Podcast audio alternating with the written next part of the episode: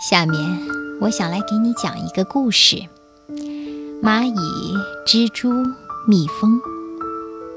你会以为它是一个童话故事吗？很像。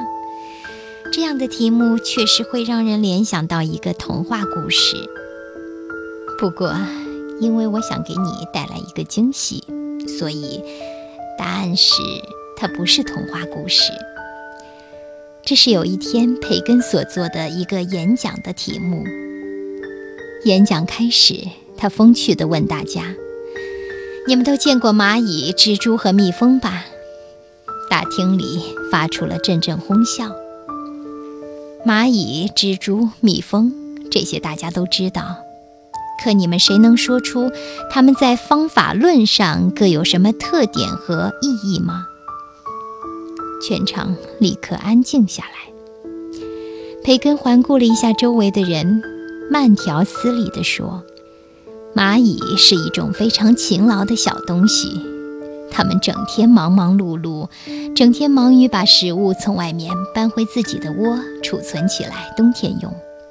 蜘蛛呢，它们整天忙于吐丝织网，从自己肚子里面往外面吐东西。”蜜蜂忙于采花粉，吃到肚子里以后，又把它们吐出来，酿造成蜂蜜。从方法论的角度来说，蚂蚁的方法是知识搬家，蜘蛛的方法是搜肠刮肚，蜜蜂的方法是吸收、消化、创造。培根用这样概括的语言，就把深奥的方法论说得清清楚楚。他接着说道：“我们有一些人做学问，实际上就像蚂蚁一样，自己没什么新见解，只是把过去的人说过的那一套照样搬过来用。可见蚂蚁的这种做法对于新知识的积累一点都没有好处。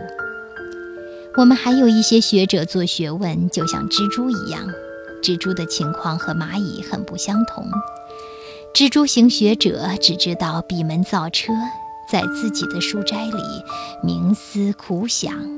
可惜他们的知识是非常肤浅的，因为他们没有充分利用前人的知识成果。而蜜蜂型的学者，他们知道知识的积累对于创造新的知识非常重要，因此他们对前人的经验非常重视。但是，他们又不是对前人知识的完全照抄照搬，而是经过自己的一番去粗取精、去伪存真，经过分析、鉴别、整理，然后形成了自己独特的见解。因此，培根提倡所有的学者都要向小蜜蜂学习。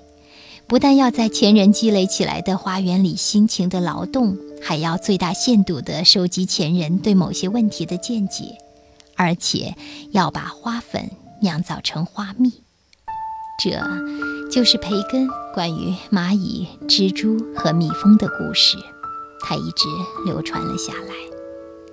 那么今天再来读这一则故事，你会发现它有一些不太准确的地方，比如。花粉和花蜜，花蜜可不是蜜蜂酿的。